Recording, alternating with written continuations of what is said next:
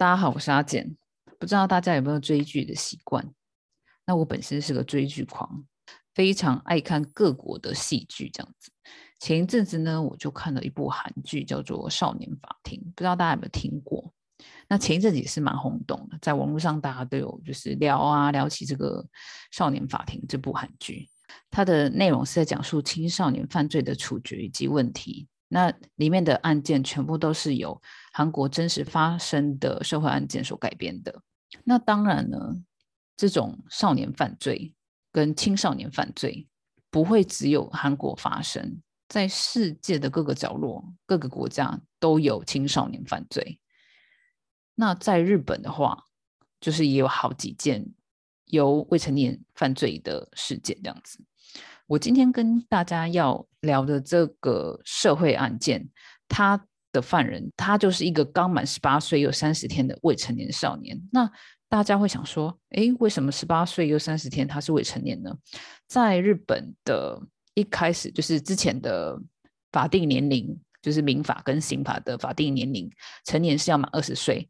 那他是在二零二二年，就是今年。四月才开始改变他的民法，他下修到十八岁。但是如果说，呃，如果是犯罪，就是你犯了罪的话，你是十八、十九岁的话，你还是属于特定少年。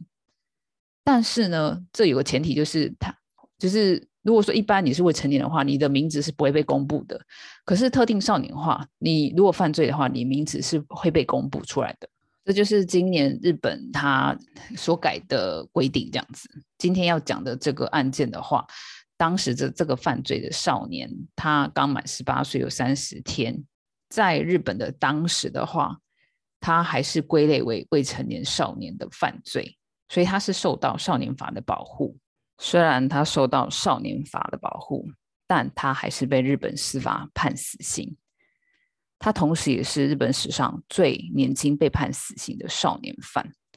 他究竟犯了什么滔天大罪，要让日本司法判他死刑呢？那就开始我们今天的案件吧。那这个日本案件的名称叫做光氏母子杀害事件。那是什么时候发生的呢？是在一九九九年的四月十四号。那发生的地点是在山口县光市这个地方。那案发现场的话，是个呃员工宿舍，是新日本制铁光制铁所的员工宿舍。那这个员工宿舍呢，它有好几栋。那被害人就住在第七栋。那加害人的话，就是这个少年犯，他也是住在其中一栋，跟他们住不同栋就是了。那被杀害的是一对母女，母亲呢是二十三岁的本村弥生。那被杀害的女儿是十一个月大的本村细夏。那这个少年犯的话是刚满十八岁有三十天的福田孝行。那事件是怎么被发现的呢？在四月十四号的晚上，被害人的丈夫本春阳先生他就回家之后，就是按门铃啊、敲门啊，哎，就奇怪都没有人出来。就是迎接他，他就觉得很奇怪啊，哎，怎么一回事？是出去的吗？大家就开家里的门嘛，就想说，哎，怎么会没有锁？就开门进去之后，发现他们家非常的凌乱。那这时候他就心里很紧张，就想说，哎，到底发生什么事情？可是他怎么找都找不到他的妻子跟小孩，所以他第一个时间他打电话给他的岳母，就问说，呃，民生有回去吗？然后当时他的岳母就说：“嗯，没有，他没有回去哦。”那丈夫就说：“因为他找他们都找不到，不知道是发生什么事情，他很担心。”那岳母就说：“哎，会不会是小孩子生病了？然后老婆很紧张，就忽然跑出去？哎，没有跟他说这样子，要看要不要再找找看。”他就挂完电话之后，他想说再找找看好了。他就在嗯，我们那种棉被的收纳柜，日本有那种收纳柜是专放棉被的。那那个日本的收纳柜，你们想象就是呃，哆啦 A 梦他睡的地方，就是那个那种柜子里面，他看到他老婆尸体，他第一个时间就赶快报警。那警察就把他带去警察局，就问说：“嗯，你为什么在第一个时间发现你老婆的时候，你不是打一一九呢？而是你先去报警。为什么？因为呃，警方会第一个怀疑就是第一发现者，看他是不是是他做的。所以当然也是问了很多问题，然后也问他说：“哎，那你有看到？你知道你的小孩在哪里吗？”可是因为他当时太过震惊，他根本就是惊吓嘛，他就回答说：“我不知道我的小孩子去哪里了。”这样子，然后警察就说：“同一个棉被柜的最上层，接近天花板的地方，找到你女儿的尸体，她是被包在一个袋子里面的。”那他也是，当然当下听了之后是非常非常的惊讶，也就是真的没有办法多做什么表示这样子。那经过警方的调查之后，在四天后，就是四月十八号，就逮捕了这个刚满十八岁又三十天的福田孝行。那一定会想说，为什么这个福田孝行要杀害这一对母女呢？他们是有什么冲突或是深仇大恨，非得要杀死他们两个呢？那我这边简单介绍福田孝行的家庭背景。福田孝行他当时跟他的父亲、跟继母，还有两位弟弟，还有奶奶同住在一起。弟弟的话，一位是亲兄弟，一位是同父异母的弟弟。他爸爸跟被害者的丈夫是在同一间公司上班，而且这个爸爸是家暴的惯犯。所以他的亲生母亲长期受到他爸爸的家暴，到最后受不了之后，就在福田孝行中学的时候，在自己的家里面上吊自杀。那第一个发现他妈妈自杀的也是福田孝行他本人。所以你在想说，他在这个环境下，他的内心是不是非常的扭曲以及阴暗呢？那福田孝行。他在中学时期是一个非常对性有浓厚兴趣，然后常常在家里自慰啊，然后也会看很多成人电影啊，然后看很多成人杂志，然后很想要有性关系的一个少年这样子，所以他就是对他就是对性非常执着的一个少年。那在他一九九九年，就是案发那一年，他刚从高校毕业，他就在呃当地的一个。排水工程的公司就职，那日本的就职时间是四月嘛？然后四月一号就职之后呢，他就过没多久就开始打混旷职，就不去公司上班了。他就是在朋友家鬼混啊，然后鬼混来鬼混去这样子，就旷职好几天。然后在案发当天，也就是四月十三号那一天，他就假装穿着那个公司的制服，就想说，呃，我就假装给，就假装去上班。中午的时候，他就回家吃个饭，然后下午又打算假装去上班的时候，他那时候就心里想说：“我今天就是想要发生性关系，那应该怎么办才能发生性关系呢？我就试试看我这个我现在住的这个员工宿舍，反正有好几栋嘛，那我试试看，因为我今天穿的是公司制服，那我假装如果我今天去排水管检查的话，应该会有人放我进去吧。”然后我如果找到好的就是猎物的话，我就强奸他。他就想以强奸的方式发生性行为，就是他就带着他的用具，就是从第十栋开始找。然后他当时是带了一一捆呃胶带以及绳子，然后他就开始物色他的猎物，然后可能找找找。然后他也是边试试看，想说哎有没有人会放他进去。然后最后他到了这个被害人的。住的那一栋第七栋，他就按了门铃，就冰嘣冰嘣，这个被害人就打开门。那因为你穿制服嘛，一般来说我们都不疑有他，就想说，哎，他就说我是来检查排水管的这样子。那当然就是让放他进来啊。那这个少年犯呢，他就一进去之后，他就开始假装看排水管啊，然后其实就想说要怎么样下手。当时。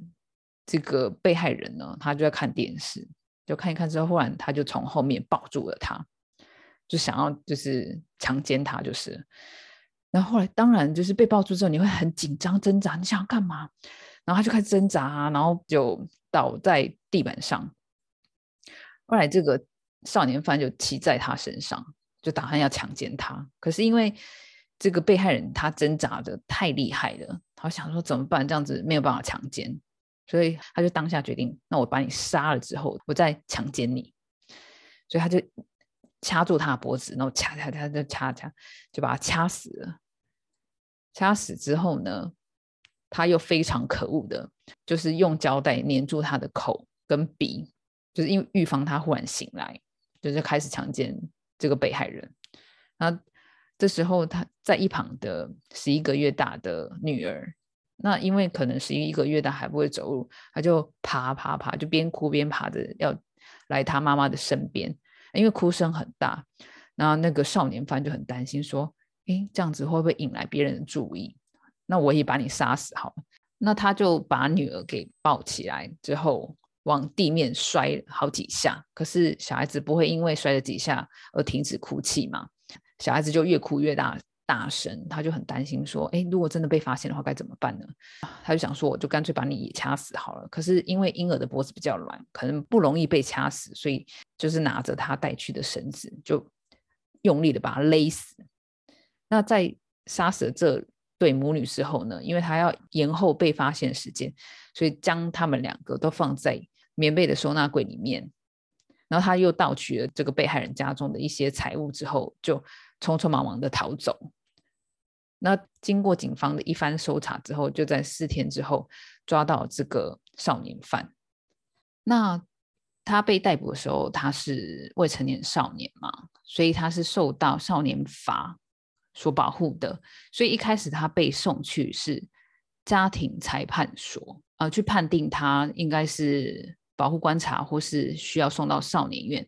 那当时在家庭裁判所的那个裁判官，他就判定他是刑事处分相当。那刑事处分相当这句话是日语，就是代表说他犯案的内容就是把他是有意图的去杀害这个被害人。然后他犯下的罪是极其凶恶的，所以他必须就是从家庭裁判所会反送给检察官，就是他的那个区域的负责的检察官这样子。那以刑事裁判的方式去起诉他，他就当时就被遣送回山口的地方法院，由当地的呃检察厅的检察官去起诉他。那当时的山口县的地方检察官，他就以强奸、杀人以及窃盗罪以死刑求刑，就是希望法院可以判他死刑。其实这个是非常的特别例子，因为他是未成年少年嘛。一般来说，检察官都不会去希望求刑为死刑，可是他这个是毅力，他就是判定他是一个非常凶恶的。的犯罪，所以他们就以这个起诉他这样子，然后也希望求刑是死刑这样子。所以当时第一审的时候，就是在山口的地方法院开庭嘛。那当时呃，被害人的丈夫呢，他就试图了想要将被害人的照片一起带入地方法院。那当时就是被阻止的，就说你如果把他带进去的话，你会影响到这个。少年犯的心情，所以如果你真的要带进去的话，那请你盖个布条，把那个照片遮下来。那其实当时呢，这个丈夫他有说过，他在第一次开庭的时候，他才知道这个少年犯叫做什么名字，他的妻子跟小孩是怎么样被杀死的。在这个之前，他一概都不知道发生了什么事情，因为这个少年犯是受到少年法。所保护的，所以即使是被害人的家属，他都不知道这一切到底是怎么发生的，那发生了什么事情？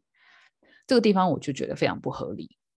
那想当然了，这个丈夫也觉得非常的不合理。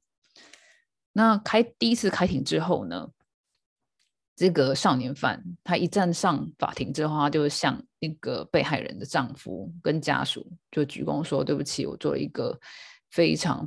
十恶不赦的罪呀！我真的是觉得非常的抱歉，就是轻描淡写的道歉之后，就开始一连串的审判嘛。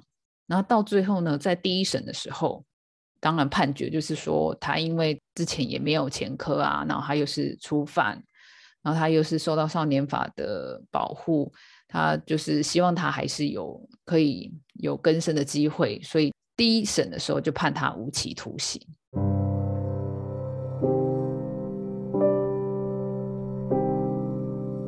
少年犯被判无期徒刑代表什么意思？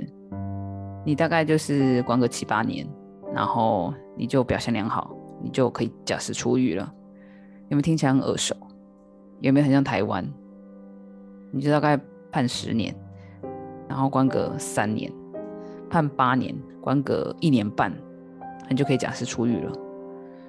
那就有判跟没判不是一样吗？连我听到这个判决，我都非常的生气，更何况是家属他们自己本身，那个加害者根本没有得到他应该得到的惩罚。所以当时呢，这个判决一出来之后，被害人的先生他就召开了记者会，他就说：“我对于司法非常的绝望。原来司法保护的是加害人的权益，重视的是加害人的人权。那被害人的人权在哪里？那被害家属的权益是在哪里？如果司法的判决就是这个样子，那不如现在就把他放出来，我会用我的双手亲手杀了他。”那他那时候真的是情绪非常激动，我也看了那个影片，他就是眼眶泛红这样子，我看了也是非常的痛心。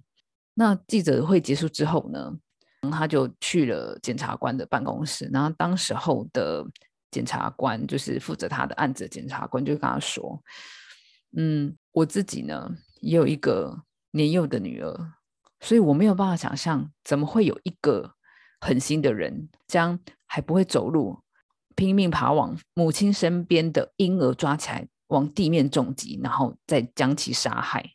如果司法都对这种人无法做出非常严重的惩戒，那我们还需要这个司法吗？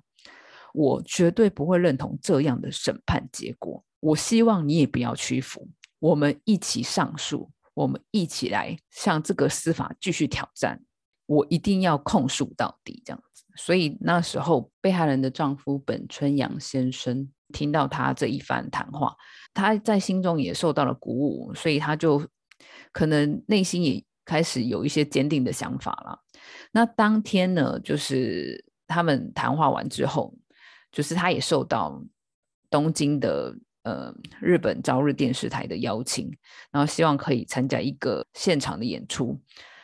所以他就决定说，因为他听完了检察官的那一番话，他觉得一定要为司法做一些改革，为被害人的家属跟被害人做一些改变，为他们的权益去争取一些东西。所以他就准时的出现在这个节目上面。那当时呢，他就是他说了很多，就是关于他们遇到了什么司法不公，然后他希望就是为被害人做。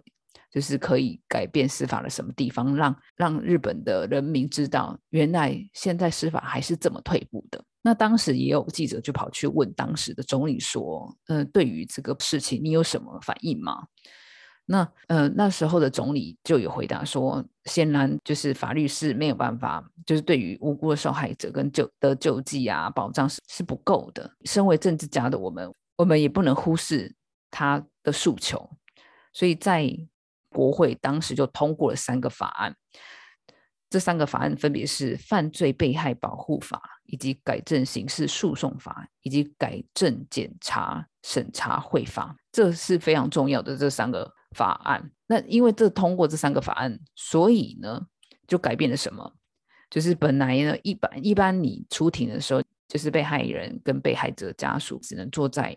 就是一旁听，就是整个控诉的经过。可是就变成说，你自己也可以站上法庭，被害人可以自己自述自己的事情，然后被害者的家属他也可以去讲他的心情以及他自己的意见，这样子。所以其实是非常重要的。你要让一个司法进步，你一定要让所有的大众听到你的声音。那呃，我们刚刚有说，检察官就不服第一审的无期徒刑这个判决嘛，所以他就继续上诉。所以他就继续上诉到广岛的高等法院，然后当时呢，那个广岛高等法院的检察官，他也是以就是希望求刑于死刑，可是当时呢，呃，高等法院。就是广岛高等法院，他是以一样的理由，就是说犯当时也刚满十八岁，有一个月，所以他的思想不成熟啊，然后他未来还有很多可能性啊，所以希望他还有更生的机会，所以就驳回这个死刑的控诉，还是依然维持无期徒刑的判决。就是这是二审的时候，那在此同时，被害人的丈夫本春阳先生做了一些推动一些运动，然后他与当时的其他的呃被害人的家属，他们成立了一个会，是关于就是被害人权益的会。那这个会的名称叫做阿斯诺开，就是明天的会。那他主要是要去争取一些就是被害人的权益啊，被害人家属的权益。他是推动这个会，他本人也是到处去演讲，到处去跟日本的人民说，其实现在司法有什么很不足的地方这样子。那我说的这个会呢，跟上上一次我们说的就是。四田谷遗族他们所成立的那个会是不同的会，那因为他们的诉求是不一样的。四田谷遗族所成立的那个会，是因为他们还没有抓到凶手，所以他们是需要将公诉时效给取消掉，因为他们要确保他们可以就是抓到这个凶手，而且可以判刑。不过呢，他们就是他们都是在推动这些司法的运动，就是他们，所以其实那那一段时间，日本的司法是非常非常活跃的，在改革当中。那也因此，就是在被害人的丈夫本春阳先生一连串的演讲啊，推动一些权益的运动啊，后来呢，三十九万的人民就签署说，希望这个案件是可以再重审的。在广岛二审的时候，他是维持原判，就是无期徒刑嘛。那后来呢，因为他就是交易到高等法院这边，所以高等法院的呃检察官。又直接上告到呃最高法院，然后最高法院一开始就是还没有重审这样子，然后在二零零五年的时候就开始重审这个案子，后来他就宣布这个案子的无期徒刑这个判决呢是无效的，所以他就发回重审，就是发回到广岛的高等法院去重审这个案件，所以二零零六年的时候就开始重审这个案件。在二零零六年重审的时候，就发生了一件事情。因为一开始这个呃加害者的话，一般他们的律师就是政府配给嘛，国家配给，就是有那种专门负责的律师这样子。在他又被最高法院驳回之后，要重审的这个时候，从两个人的律师变到二十一个废死律师团。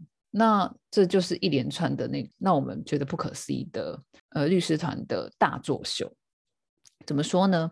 一开始第一就是重审的第一次的出庭的时候，他们是没有，他们是放弃出庭，他们是没有出庭的。但是他们后来自己律师团就说他们找到了新的证据。那什么新的证据呢？就在后来的开庭之后呢，就是换了供词。我看完资料的时候，我只有心里就是只有骂脏话，然后其他我也没有什么好讲的。真的是，我现在就娓娓道来跟你们说，到底是发生了什么事情。那为了这个加害人不要死刑，做了哪些令人觉得瞠目结舌的事情？他为什么会杀杀死被害人？其实他不是杀死他，他是因为欠缺母爱，所以警报者就是不小心就把他杀了。他是过失致死。他不是蓄意的，他是不小心的，他并不是计划要强奸他。为什么他会在他死后，他会跟跟他这个尸体做性行为呢？因为他这个少年相信，只要将精子放入这个被害人的体内，他就会起死回生。那至于为什么他会用绳索勒毙这个十一个月大的女儿呢？他也不是。真的要杀他，只是想说，因为他不要让他哭泣，所以他就是在他脖子绑了一个蝴蝶结。你有没有觉得听起来有没有觉得你写的公杀会？那最后为什么会把尸体放在这个收纳柜呢？原因是因为他觉得那个是哆啦 A 梦的收纳柜，所以应该哆啦 A 梦会帮他解决这些问题吧？那他为什么会说这一连串就是让我觉得不合逻辑的话？就是他要证明说。他的心智年龄是很小，他根本就是个孩子。那你一听就是，就任何一个人都想说，你就在说谎啊，这完全就是不合逻辑嘛。可是像这样子的辩护方法，他们还想得出来，我我是看不下去。但是呢，在这个时候，就是呃，广岛的检察官找到了关键证据，那证据就是这个加害者，这个少年犯呢。他曾经有写几封信给他的朋友，在他被关的时候，他就是寄出去这样子。那个信呢，就就是被检察官找到这样子。那信中的内容非常非常轻蔑，他就说啊，我就是一只公狗，那某天在路上遇到一只可爱的母狗，我就这样骑上去而已，这样是罪吗？还有呢，他有写说，反正我在关了个七八年的时候，我就会出去了，你们就等我吧，就是上天是与我同在的。等我出去的时候，就为我就是办一个盛大的 party 吧，这样子。他就写了好几封都是非常轻蔑的话。你可以由这个信里面的内容就知道，他根本就知道他在做什么。他根本就不像那些律师团所说的，就是心智年龄很小。他根本就是藐视司法，而且是非常不尊重被害人。他根本就没有在反省。所以呢，当时。在三审之后，就是有这些证据啊，所以当时的法官判决他死刑。那这是二零零八年的三审的判决。在判决死刑的当天，被害人丈夫他就召开了记者会，他也说了一些他心里的话。他说他对于今天的判决，他是非常严肃的去接受他，他也不会感到任何的，就是喜悦的心情。因为其实没有赢跟输这件事情，因为在发生这个事件的时候，大家都是输家了。然后他其实对于就是一路走来这么艰辛，对于被害人的家属的权益啊，都之前都是非常不不明朗。这种过渡期到现在迎来这个死刑这个审判，他感到非常的就是觉得司法又。跨了一大步这样子，然后他又说，他身边就是一直有有陪伴他的那个刑警，就是负责这个案的刑警，就跟他说，天网会会疏而不漏，有一天就是老天一定会惩罚这个坏人的。他说他一直把这句话放在心里，然后支持他到现在。他在记者会当然说了非常多，就是那个记者会很长啊，但是我看了之后，其实。我从第一支就是一九九九年的第一支的记者会的影片看到这个二零零八年的影片，我觉得他就是当然就是也快要十年的时间，就是他的那种心境的改变，然后他在说话的那种条理性，跟我觉得他就是真的把这件事情，因为他不想要让他的妻子跟女儿的死白费嘛。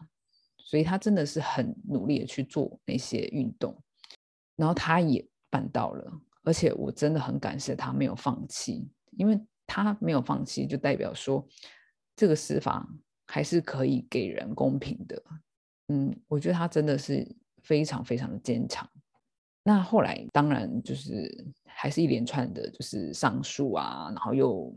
维维持原判啊，上诉维持原判，到二零一二年的时候，终审就是还是就是确定他是死刑。当然，辩护律师持续的不停的上诉嘛，到今年的二零二二年，就是就是确定死刑，然后不得再审。所以他现在是死刑，但是他还没有执行这样子。我觉得这个案件给我们的。感觉就是说，死刑之于一个人，他最大的意义是什么？我觉得每个人对于死刑定义都不一样。那像我可能在看这个就是案子之前的话，我可能会觉得说，死刑就是你就一命偿一命嘛。可是我后来看完就是这个案件之后，我会觉得说，死刑之于这个这个加害人的意义是，他必须要反省。他除了付出代价，你看。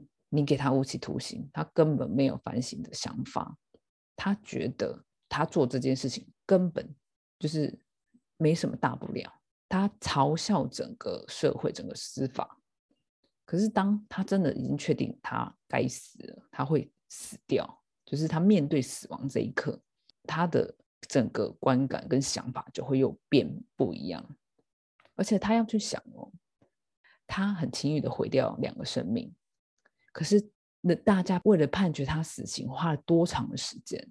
所以这个合理性我一直都搞不清楚。哎，就是为什么你判一个人死刑要花那么长时间，然后花那么多心力，然后心力交瘁，可是他却因为他一时的性欲，他就杀死了两个宝贵的生命。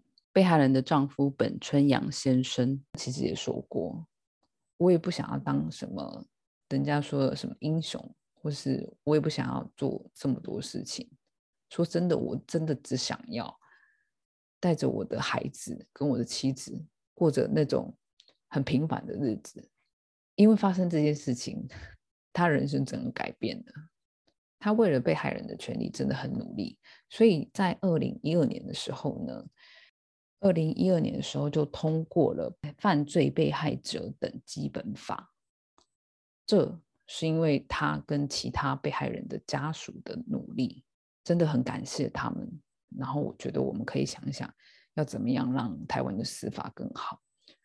我觉得台湾的司法，说真的，我到现在越来越失望。我觉得我看不到就是那种光明面。我看到就是那种贪腐的感觉，我觉得这样说是好像有点直接，但是事实就是这样子啊。那其实我也有另外看，就是要平衡报道嘛，所以我有看，就是因为他们呃电视台也有拍这个二十一人的律师团他们的整个诉讼过程啊，他们怎么辩护的，就是又把它拍成纪录片这样子。那其中我印象很深刻，就是其中一个律师，他有到处去演讲，为什么他支持废死这件事情？那为什么他要帮那些杀人犯去辩护？他说，其实他很想看到，就是就是被害人的家属到最后跟加害人去和解的那一段。我觉得他说的是原谅这个这两个字啊，可是我觉得他有点太一厢情愿了。我可以理解他的想法。这个听乍听之下很美好，因为就是放过自己，然后去原谅别人，原谅那个加害者，你可能才会放下。可是不是每个人都可以做到这件事情。我觉得那个决定权是决定在被害人的家属。我可以理解，我觉得很多时候对于自己相反意见的那一方，我们要试着去理解，但是我不一定赞同。看完之后是还觉得蛮感慨的，因为我知道他们不是媒体说的那种，好像故意要就是作秀啊。就是看完之后，它是一个很平和的纪录片嘛。然后其实我也有去查一些资料，是关于就是这个他们家后来发生了一些什么事情。就是这个少年犯后来呢，就是他的奶奶就因为就是发生这件事之后就。很快就就是去世了，可能是因为太过伤心，或是身体无法承受就去世这样子。那他的亲兄弟就是就是那时候在念高中弟弟就离家出走了，然后另外一个弟弟还比较小，所以还在。所以一个犯罪，我们哦，因为我们要多方面去看一个案件嘛。那这个加害人当他犯罪之后。他做了这个坏事之后，他影响的并不是只有一个家庭，他影响的是两个家庭，甚至更多。因为被害人他自己也有家庭嘛，他有亲戚，我觉得这观念真的很大。那这个加害人他自己也有家庭，都牵连非常多。所以我知道加害人家属，我觉得他们也不是真的就是。想要让他的孩子去做这件事情，我们看的那个与恶的距离就知道了。只是我觉得到最后被判死刑，这个判决，也许就是要让这个加害者真的深深的去思考，他做这件事情牵连了多少人，而他是不是就是在他有生之年，真的要好好的去反省。那我今天所找的这个案件。对我来说是很有感觉的。那不知道大家对死刑的看法是什么？或是你，也许你就是主主张废死的，没有关系。如果你们想跟我就是讨论一下的话，也欢迎来我的 IG 跟我讨论。这样好啦，就今天就到这边了。那就是也许下次我会还是会继续找日本的案件，其他啊，我也会聊其他的内容。这样子好啦，我们下次见喽，拜拜。